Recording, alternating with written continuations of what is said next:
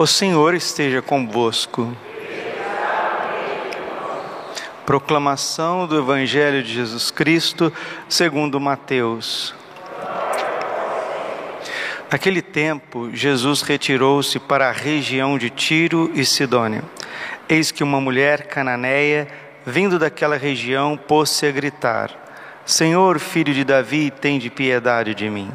Minha filha está cruelmente atormentada por um demônio. Mas Jesus não lhe respondeu palavra alguma. Então seus discípulos aproximaram-se e lhe pediram: Manda embora essa mulher, pois ela vem gritando atrás de nós. Jesus respondeu: Eu fui enviado somente às ovelhas perdidas da casa de Israel. Mas a mulher, aproximando-se, prostrou-se diante de Jesus e começou a implorar: Senhor, socorra-me. Jesus lhe disse: Não fica bem tirar o pão dos filhos para jogá-los aos cachorrinhos. A mulher insistiu: É verdade, Senhor, mas os cachorrinhos também comem as migalhas que caem da mesa de seus donos. Diante disso, Jesus lhe disse: Mulher, grande é a tua fé, seja feito como tu queres. E desde aquele momento, sua filha ficou curada. Palavra da salvação. Ave Maria, cheia de graça, o Senhor é convosco. Bendita sois vós entre as mulheres, bendito o fruto do vosso ventre, Jesus.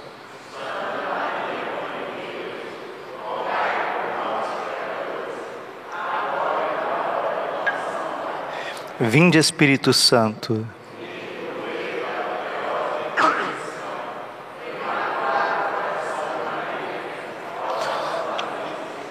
Podemos sentar um pouquinho. Jesus, manso e humilde de coração. A pregação que mais agrada o coração de Jesus é sobre a misericórdia. E a pregação que mais odeia que o demônio odeia é sobre a misericórdia. A misericórdia, ela cega Satanás e ela abre na nossa vida um caminho novo, porque diante da justiça eu vim para as ovelhas perdidas da casa de Israel. O que prevalece no coração de Jesus diante desta mãe desesperada, que tem a sua filha possessa por um demônio, é a misericórdia do Senhor. Jesus disse para Santa Faustina que de todos os atributos de Deus, todos, Deus é onipotente, Deus é belo, Deus é sábio, Deus é santo, Deus é verdade, Deus é luz, Deus é um fogo abrasador, Deus é justiça, Deus é paz. De todos os atributos de Deus, o maior é a misericórdia. Salmo 117, versículo 1: Louvai o Senhor Deus, porque Ele é bom e eterna é a sua misericórdia. Efésios capítulo 2, versículo 5: Rico em misericórdia, divis em misericórdia. Deus é rico em misericórdia e Ele exerce essa misericórdia de diversas formas, não só nos perdoando dos nossos pecados, das nossas faltas, mas nos sustentando no nosso ser. Se estamos aqui agora, o Padre está aqui em pé, pregando, você está aí vivo, teu coração está batendo, é porque o Senhor está te sustentando na misericórdia. E a palavra de Deus, ela é viva e eficaz em todos os momentos da nossa vida, todos os momentos. Hebreus capítulo 4, versículo 12. A palavra de Deus é viva e eficaz, mais penetrante do que uma espada de dois gumes mas sobretudo a palavra de Deus, ela é tão viva e eficaz na liturgia diária. Como é importante nós ouvirmos Deus que fala naquele dia, naquele momento. Primeira leitura, o salmo e o santíssimo evangelho do dia. A liturgia ela tem um peso maior do que qualquer coisa que você pensa. A liturgia é o que rege a igreja. Nós estamos celebrando a Santa Missa. A missa tem duas partes extremamente distintas: a liturgia da palavra e a liturgia eucarística. Mateus capítulo 4, versículo 4: Não só de pão vive o homem, mas de toda a palavra que vem da boca do Senhor, que procede de Deus. E Deus está nos alimentando nesse dia com a Sua palavra, Ele está dizendo: serás edificada, de novo te edificarei, serás reedificada, ó jovem nação de Israel. Serás reedificado, meu irmão, serás reedificada, minha irmã. De novo, o Senhor vai te reedificar. Padre, o que, que significa reedificar? É algo que era bonito, que era belo, que era sólido, que era ordenado e que passou por um transtorno, passou por um desastre, passou por uma queda o Senhor está dizendo: Eu te reedificarei. Quando São Francisco estava diante do crucifixo, amando Jesus, adorando Jesus, ele perguntou: Senhor, o que tu queres que eu te faça? Vai e reconstrói, reedifica a minha igreja. Reconstruir significa construir de novo Reedificar significa estabelecer a ordem novamente. Deus está dizendo que um dia você estava belo, você estava ordenado, você estava edificado. Mas infelizmente, as nossas escolhas, os nossos pecados, as nossas quedas nos humilharam. E os demônios começaram a rodear a nossa vida, como começou a rodear a vida daquela menina, a filha da cananeia, que já estava totalmente perturbada e passando por tantos problemas de ordem espiritual.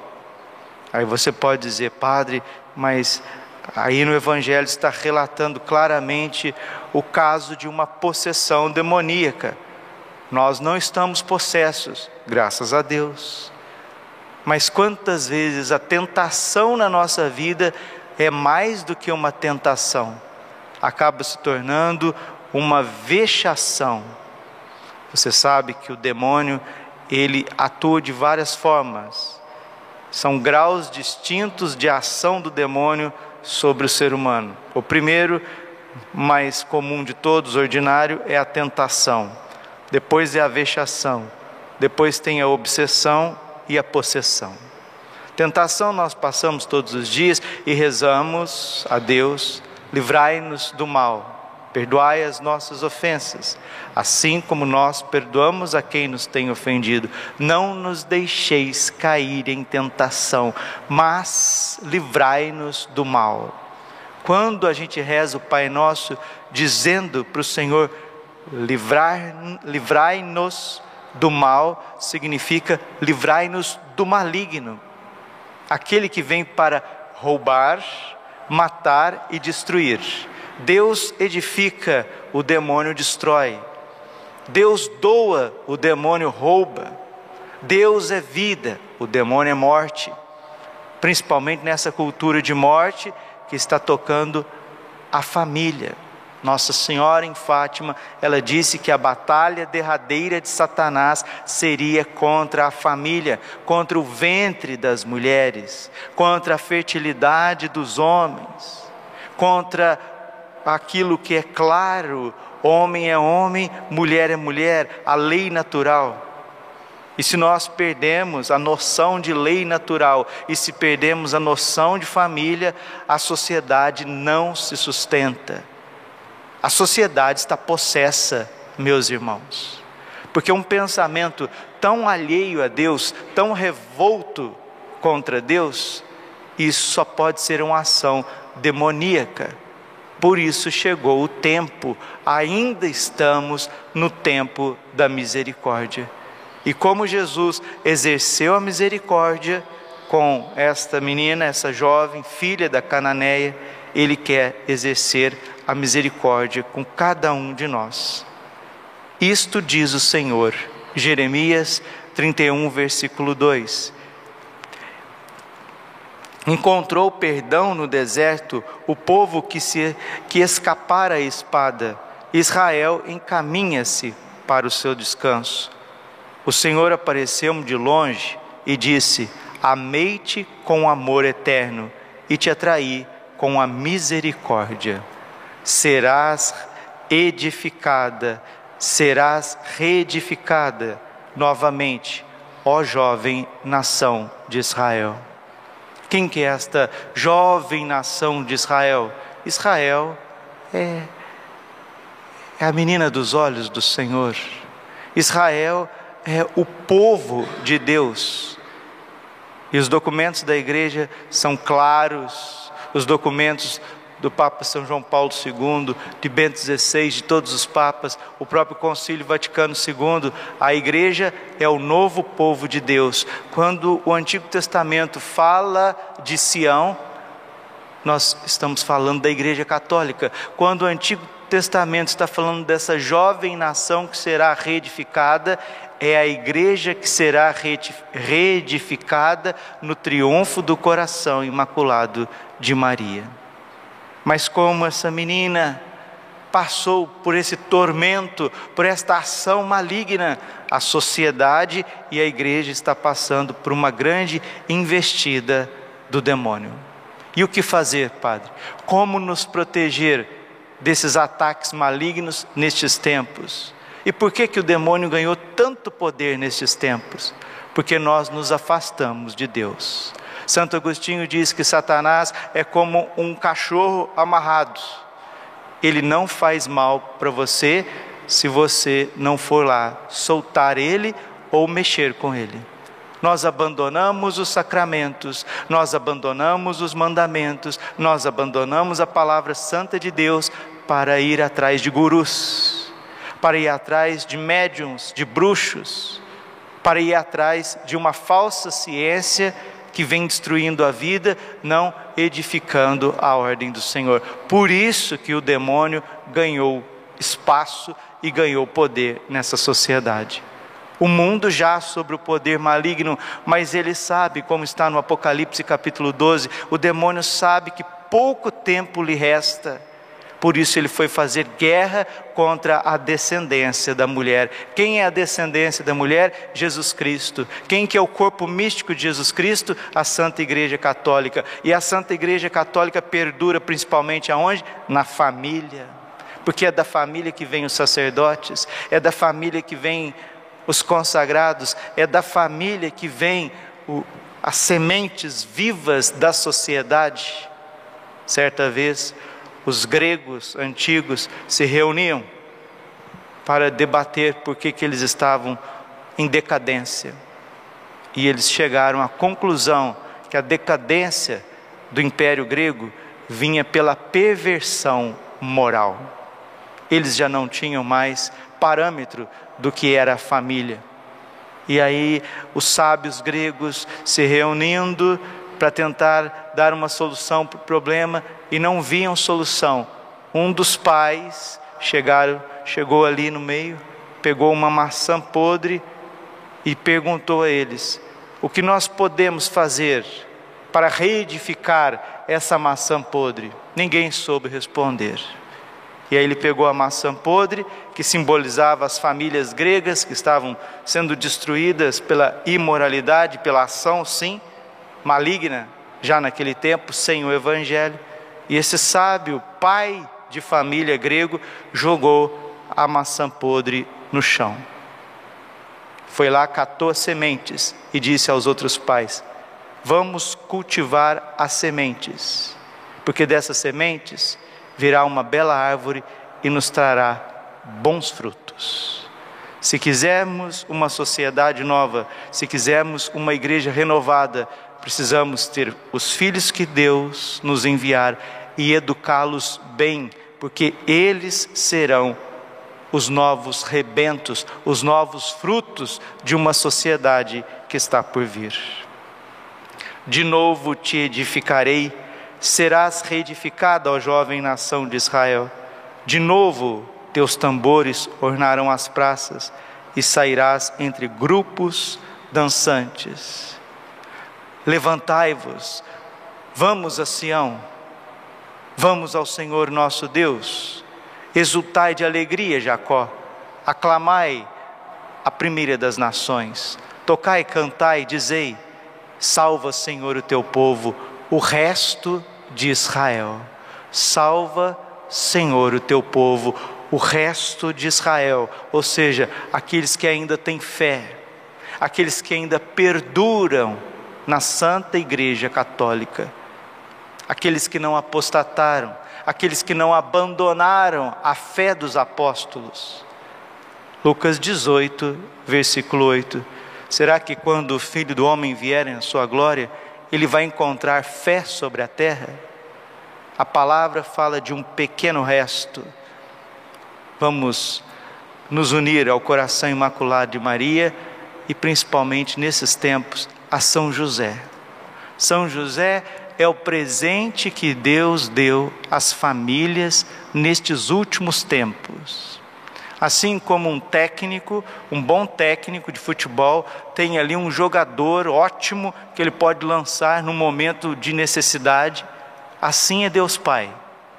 São José, diz o padre Calloway, no seu belíssimo livro de consagração, ele escondeu esse tesouro chamado São José para a batalha final. E hoje São José está muito presente. Como receber o auxílio de São José? Você que é pai de família, você deve, deve mesmo, é um dever. Você deve rezar a ladainha de São José todos os dias, porque nós estamos muito aquém do que precisamos ser como homens, como homens, como, como chefes de família, como aqueles pastores que vão à frente do rebanho, porque também todo pai de família, ele tem um cajado em sua mão, ele tem uma autoridade que Deus colocou para ele, e ele não está usando. Essa autoridade, ela é espiritual, ela não é autoritarismo, não é nervosismo, não é um, um homem cheio de manias, não, não. Essa autoridade é espiritual, esse cajado espiritual está na sua mão, mas você não está usando. E se você não está usando, a sua família vai se perdendo, os seus filhos vão se perdendo, a sua descendência vai se perdendo. Mas São José está presente. Como ele conduziu a Sagrada Família para o desterro do Egito, ele vai conduzir as famílias católicas, este pequeno resto, ao abrigo seguro dos divinos corações de Jesus e Maria.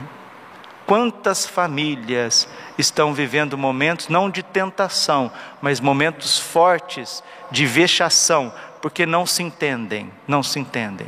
Principalmente querendo separar, querendo o divórcio, os filhos que se revoltam contra os pais, os pais que se voltam contra os filhos.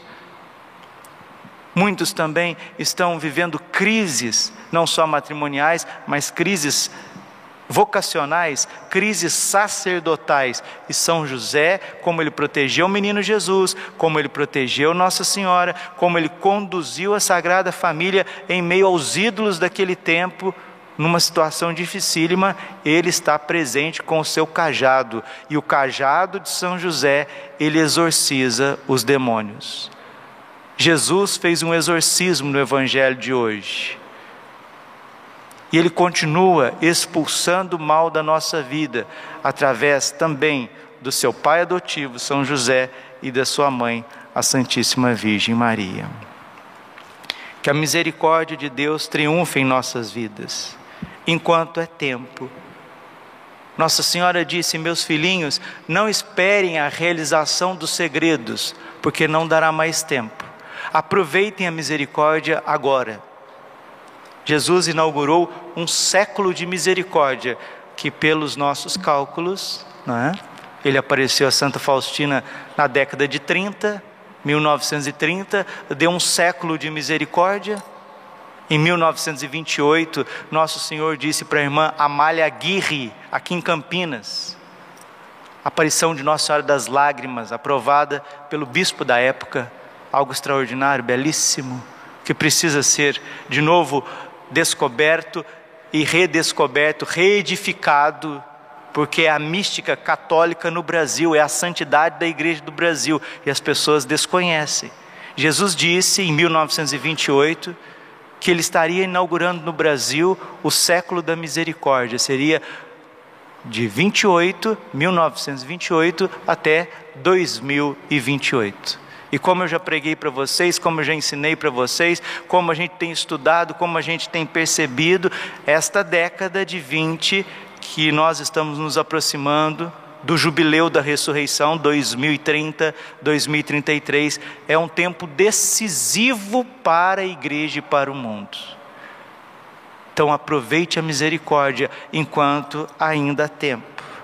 Jesus disse assim a Santa Faustina, e termino no parágrafo 1486 do seu diário.